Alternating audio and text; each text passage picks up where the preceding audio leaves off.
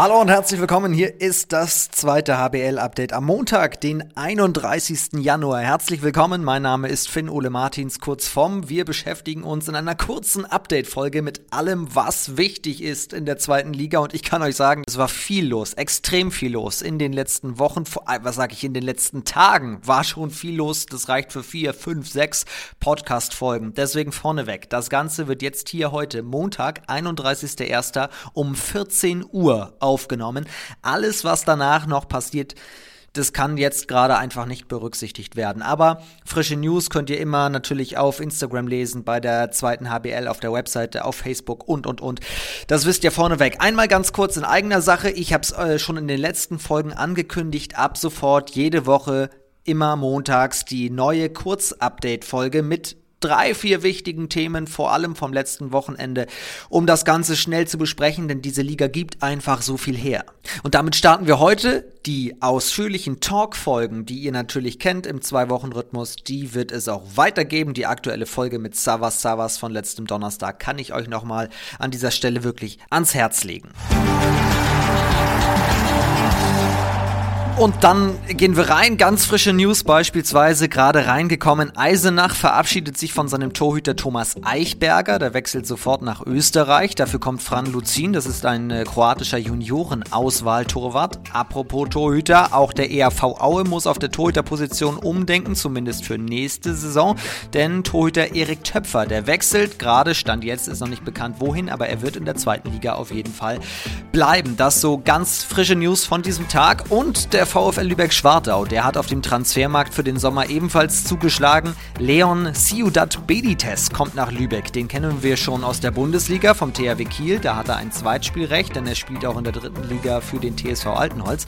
Und damit sind wir schon beim ersten großen Thema heute, der VfL Lübeck-Schwartau. Am Wochenende gab es ja das erste Spiel im neuen Jahr. Es war ein Nachholspiel. Der VfL spielte auswärts beim TV Großwallstadt und hat gewonnen. 24 zu 23 und ganz besonders Besonders, es war ja das erste Spiel mit neuem Trainer. Der VfL hat sich in den letzten Tagen von Piotr Pschibecki getrennt, der übrigens heute auf den Tag genau vor drei Jahren in Lübeck auch vorgestellt worden ist und dann im Sommerjahr 2019 das Amt übernahm. Und klar war auch schon, dass er in diesem Sommer gehen wird. Nun hat der VfL schon im Januar die Reißleine gezogen, bis Sommer Schorle geholt. Michael Roth ist wieder da.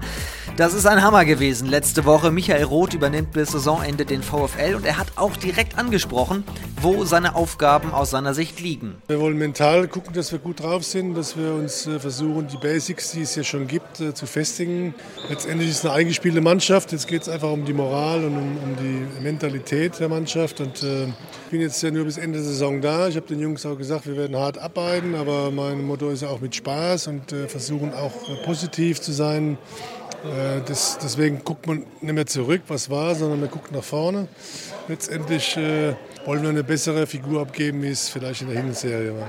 Und er wird festgehalten haben, die Moral, die stimmte auf jeden Fall. Auftaktsieg für Michael Roth auswärts beim TV Großwallstadt. Dramaturgisch hätte es nicht besser kommen können. In Großwallstadt war er ja Spieler und auch Trainer, Michael Roth. Und das war sein Fazit nach seinem ersten Erfolg als Trainer des VfL Lübeck-Schwartau. Also wir sind natürlich sehr zufrieden, weil wir ein Auswärtsspiel gewonnen haben und äh, wir haben uns die letzten zwei Tage speziell auch um die Abwehr gekümmert, weil das die Basis von einem erfolgreichen Spiel ist und das haben die Jungs heute perfekt umgesetzt mit dem wahnsinnigen Willen, mit, auch mit der taktischen Disziplin. Wir hatten einen sehr guten Torhüter, der uns natürlich geholfen hat. Und äh, im Angriff haben wir natürlich unsere Probleme noch gehabt. Das ist aber auch immer bedingt durch gewisse Kraft, die noch fehlt. Und auch, da fehlt auch die Durchschlagskraft. Aber wir wollten heute über die Abwehr kommen. Vom Prinzip war das ein perfekter Start in der Rückrunde und das hat sehr viel Spaß gemacht heute, auch für mich als neuer Trainer. Und das Programm für Rot geht direkt Schlag auf Schlag weiter. Mittwoch das nächste Spiel auswärts bei Empo Rostock. Dann geht's nach Dresden am Wochenende und die Woche drauf kommt Gummersbach. Geht gut los für ihn. Viel zu tun für seine Mannschaft, die er dann im Sommer ja wieder abgibt an David Röhrig. Der trainiert aktuell noch die A-Jugend von Dormagen und dessen zukünftige Mannschaft die nimmt in Lübeck immer mehr Gestalt an, können wir sagen, beziehungsweise vor allem auch, wer dann nicht mehr in der Mannschaft sein wird. Finn Ranke hört auf, das kam heute raus. Für ihn kommt dann eben jener Kreisläufer Siodat, haben wir eben schon angesprochen. Markus Hansen wird den Verein verlassen und Jan Schuld beendet seine Karriere nach 15 Jahren in Schwartau. Da geht eine absolute Zweitliga-Legende. Und nicht nur Jan Schuld hört auf. Es gibt weitere prominente Namen in dieser zweiten HBL, die ihr Karriereende verkündet haben. Christian Rompf beendet eine der größten Handballlaufbahnen in Mittelhessen, wie der TV Hüttenberg passenderweise, wie ich finde, auf seiner Instagram-Seite geschrieben hat. Und ich finde beide, Schuld und Rompf, müssen vorher natürlich nochmal hier ins Update in den Podcast kommen. Genauso auch wie Henning Quade, der in Dresden seine Karriere beenden wird. Es ist, es ist so viel passiert. Es gab so viele Personalien. Das können wir in einer kurzen Folge gar nicht nicht alles aufarbeiten, zumal wir auf die Wechsel ja auch noch in den nächsten Wochen blicken können und auch werden. Viel wichtiger ist die Frage, wie geht es eigentlich Simon Strakeljan? Der Rückraumspieler ist äh, gerade 23 Jahre alt geworden, hat Anfang des Jahres aber die Nachricht bekannt gegeben, ich falle erst einmal aus. Sein Verein, der TuS Ferndorf, der sprach daraufhin von einer Katastrophe, vor allem auch, weil er sich zuletzt ja zu einem absoluten Leistungsträger entwickelt hat. Aber warum Katastrophe? Er hat sich das in dem Moseband gerissen. Und ich habe bei ihm mal nachgefragt, wie ist es passiert und wann vor allem und wie geht's ihm? Erstmal war das eigentlich gar kein Schock für mich, weil ich dachte, ich habe da irgendwie eine Bänderverletzung und äh, in zwei, drei Wochen ist das wieder in Ordnung. Ich wollte im Spiel ja auch noch dann äh, wieder anfangen zu spielen, nachdem ich die Verletzung hatte. Und ähm, ja, das war eine Situation. Ich stand in der Abwehr, habe einen Dormagener Spieler ähm, in der Luft ab angenommen. Der ist dann unglücklich auf mein Bein, auf meine Wade gefallen und lag dann auf meinem Fuß. Dann bin ich umgekippt und der Fuß ist quasi unter ihm gerade geblieben, sodass äh, ich mir dann so das Sinnesmoseband gerissen habe. Im ersten Moment dachte ich, oh, da ist jetzt irgendwas passiert, was Schlimmes. Ging dann aber wieder nach, nach ein paar Sekunden. Ja, die Tage danach äh, war ich dann im MRT und da hat sich dann leider herausgestellt, dass äh, ja, das Sinnesmoseband komplett gerissen ist und dass es wohl ein bisschen länger dauern wird. Ja, der Heilungsprozess ähm, verläuft soweit ganz gut. Ich musste jetzt vier Wochen auf Krücken rumlaufen und hatte so eine Schiene am Fuß. Und ja, wir haben jetzt schon wieder ein MRT gemacht. Ähm, da kann man sehen, dass das Sinnesmoseband ähm, schon wieder zusammenwächst und sich die Bänder wieder gefunden haben. Wenn das so weitergeht, müsste es in zwei bis drei Wochen komplett zusammengewachsen sein und dann kann ich wieder leicht anfangen äh, mit Gehen und mit äh, langsam Laufen. Ja, und dann nach und nach wird das gesteigert, sodass ich dann Ende Februar, würde ich sagen, oder würde ich tippen, äh, wieder spielen kann. Das doch also schon mal positive Nachrichten von Simon, dem ich an dieser Stelle gute Besserung wünsche.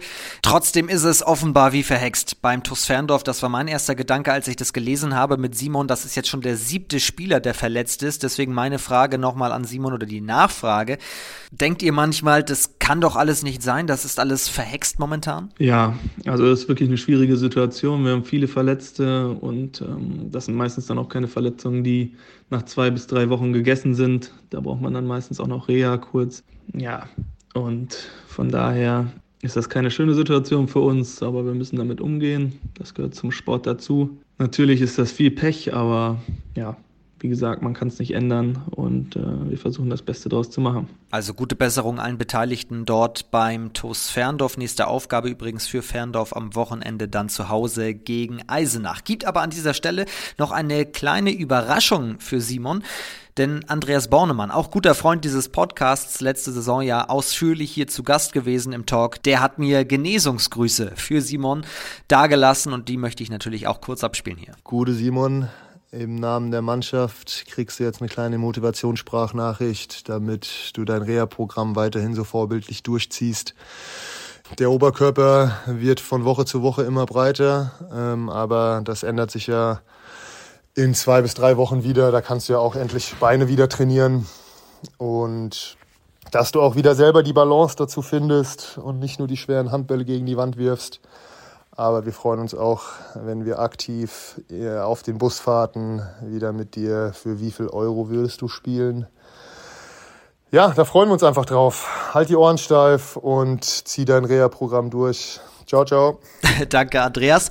An dieser Stelle, ich wollte tatsächlich dann auch noch mal wissen, was ist denn dieses, für wie viel Euro würdest du denn spielen? Aber das ist ein Insider beim TuS Ferndorf, vielleicht ja auch noch bei einigen anderen Mannschaften. Mehr habe ich aus Andreas leider nicht rausbekommen. Aber wenn wir schon bei Andreas Bornemann sind, dann sind wir schon wieder direkt beim Wechselkarussell in der zweiten HBL. Denn auch Andreas Bornemann ist in jenes Karussell eingestiegen und er steigt in Hamm wieder aus. Der Linkshänder hat beim ASV Hamm Westfalen zunächst für zwei Jahre unterschrieben. Und wenn ich ihn schon mal am Apparat habe, dann muss ich ihn natürlich auch fragen, warum zu Hamm? Ja, es waren erstmal drei sehr, sehr gute Jahre für mich hier in Ferndorf. Ähm, ich konnte mich weiterentwickeln. Und, aber jetzt will ich sportlich mich einfach verändern, professioneller aufstellen und das kann ich beim ASV Hamm Westfalen realisieren weil es einfach eine Top-Adresse in der zweiten Bundesliga ist mit Ambitionen nach oben. Und ich freue mich auf die neue Aufgabe, aber jetzt heißt es erstmal volle Konzentration auf den Klassenerhalt mit dem TuS Ferndorf. Alles reinwerfen und ja, ich bin ja auch wieder bald auf der Platte. Da freue ich mich auch ebenfalls drauf. Genau, und wir auch, denn äh, Bornemann gehört ja tatsächlich auch zum Lazarett des TuS Ferndorf, das sich dann aber hoffentlich ja bald leert. Was gibt es noch zu vermelden? Savas Savas aus der letzten Podcast-Folge wird nächste Saison mit Bornemann in Hamm zusammenspielen. Großwallstadt hat auch schon reagiert, unter anderem Adrian Kamlot von Aue geholt und, und, und. Also unfassbar viele Transfers. Eine Sache müssen wir aber auf jeden Fall noch ansprechen. Es gibt einen Trainerwechsel bei Dormagen. Per Pütz hat interimsweise übernommen für Dusko Bilanovic, aber im Sommer übernimmt kein geringerer als Matti Flor, der langjährige Nationalspieler und Bundesligastar. Das wird eine großartige Geschichte in der zweiten Liga. Abschließend kommen wir dazu, was ich in der letzten Folge schon angekündigt habe. Wir kommen zum Spieler des Monats Dezember in der zweiten Handball-Bundesliga. Ihr wisst, immer am Monatsende könnt ihr auf der Webseite der zweiten HBL abstimmen, wer diesen Preis bekommen soll, diese Auszeichnung.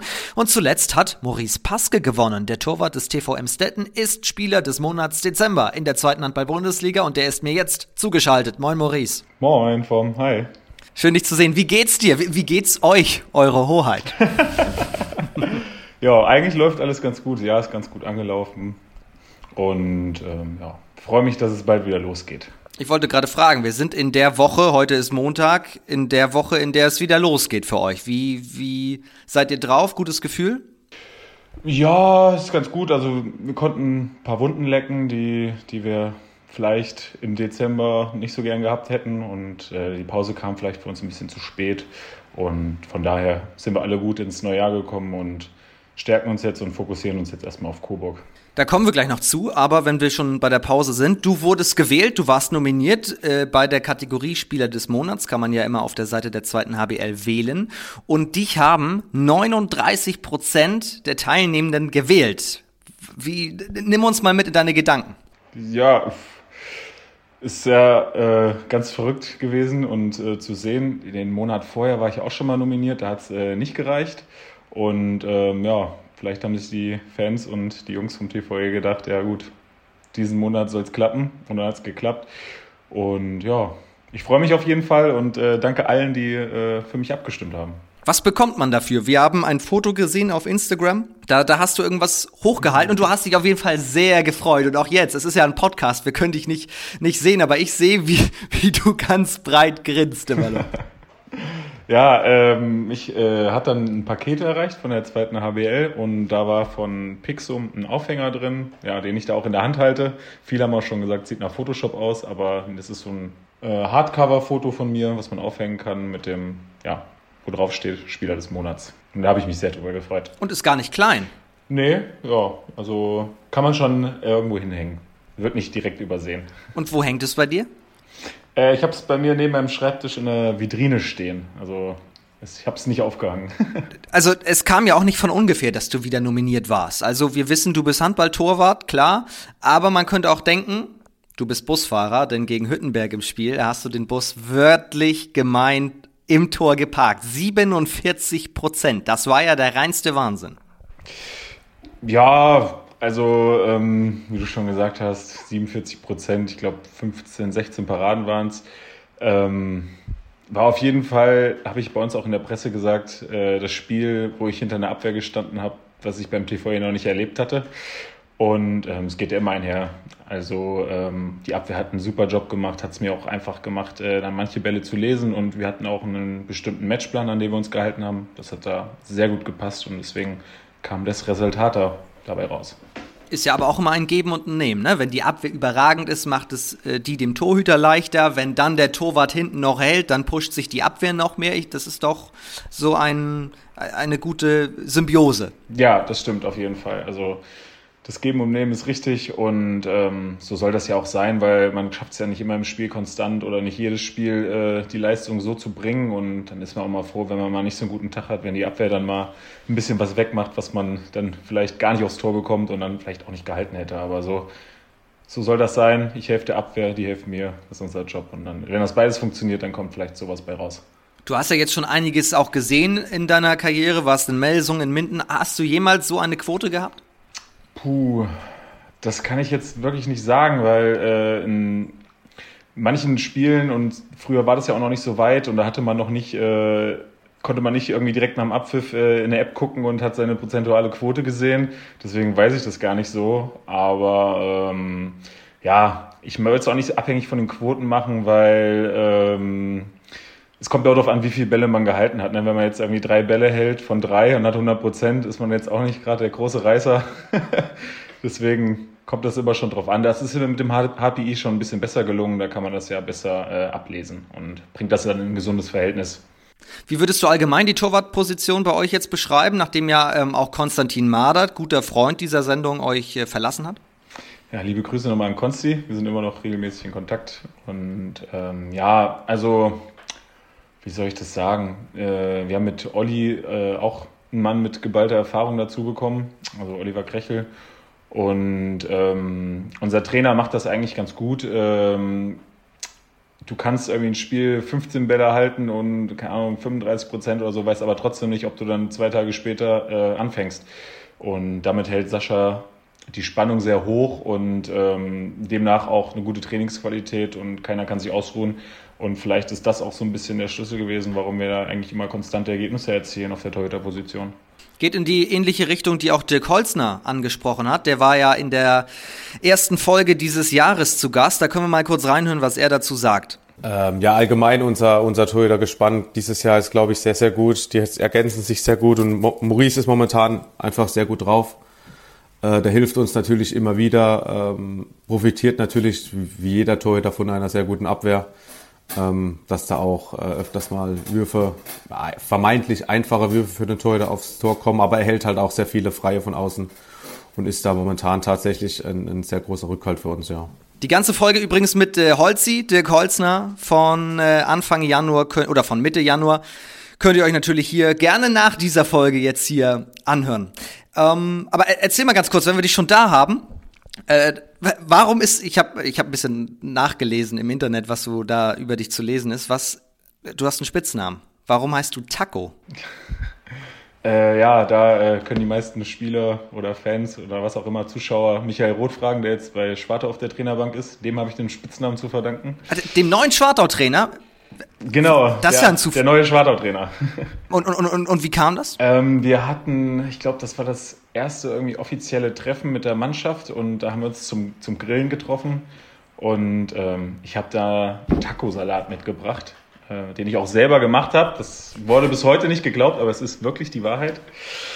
Ähm, weil meine Eltern auch verreist waren. Ich war da 17, glaube ich. 17, 18, irgendwie so um den Dreh. Und ähm, dann habe ich halt einen Taco-Salat gemacht, damit ich auch was mitbringe. Und der scheint äh, Michael Roth sehr gut geschmeckt zu haben. Und so ist dann äh, mein Spitzname zustande gekommen.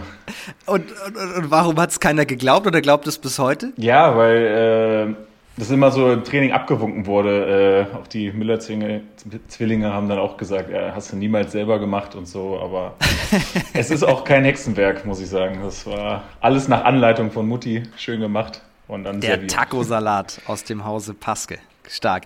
Ähm, ganz kurz abschließend noch, du bist ja seit 2019 in dem Stetten. Ähm, hast letztes Jahr auch deinen Vertrag verlängert. Warum passt das so gut? Ja, in dem Setten kann man sich irgendwie, man sieht es ja auch, viele Spieler bleiben gerne auch länger über die klassischen zwei Jahre über hinweg hier. Das Umfeld ist super, äh, alle ziehen an einem Strang und ähm, wie Holzi auch schon im Podcast gesagt hat, äh, es entwickelt sich hier alles. Man kann das irgendwie live mitverfolgen und deswegen macht es Spaß, hier zu sein und ähm, warum soll man da nicht bleiben? Ja, und du bleibst nicht nur, du fährst auch mit Emstetten, sensationelle Überleitung, am Wochenende nach Coburg. Warum wird das erfolgreich? Das wird erfolgreich für uns, weil wir äh, die Punkte auf jeden Fall brauchen und ähm, jetzt uns auch regeneriert haben, wie ich vorhin schon gesagt habe. Und ähm, gleich mit einem guten Gefühl in die Rückrunde starten wollen, genauso wie wir die Hinrunde damals gestartet haben. Sagt der Spieler des Monats Dezember in der zweiten HBL. Maurice, ich danke dir sehr, Taco. Alles Gute. Gerne, alles Gute euch, bleibt gesund. Danke dir.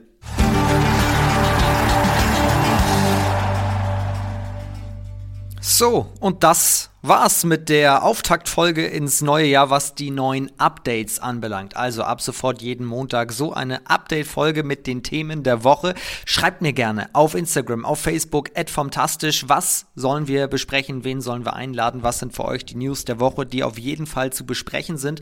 Dann versuchen wir das sofort hier auch gerne einzubauen. Ich habe jetzt Hunger bekommen. Ich mache mir jetzt einen Taco-Salat. Ganz zum Schluss bleibt mir nur noch zu sagen, unter der Woche gibt es live auf Sportdeutschland TV das Ostsee-Duell HC Empo Rostock gegen den VfL Lübeck-Schwartau. Und dann geht's ja am Wochenende wieder so richtig rund, unter anderem mit Nordhorn gegen Essen, Hamm spielt gegen Rostock, eben schon angesprochen, Coburg trifft auf Emstetten, also jede Menge los und wir sprechen drüber am kommenden Montag. Ich freue mich drauf, bis dahin, bleibt oder werdet gesund, liebe Grüße, euer Vom. Und tschüss.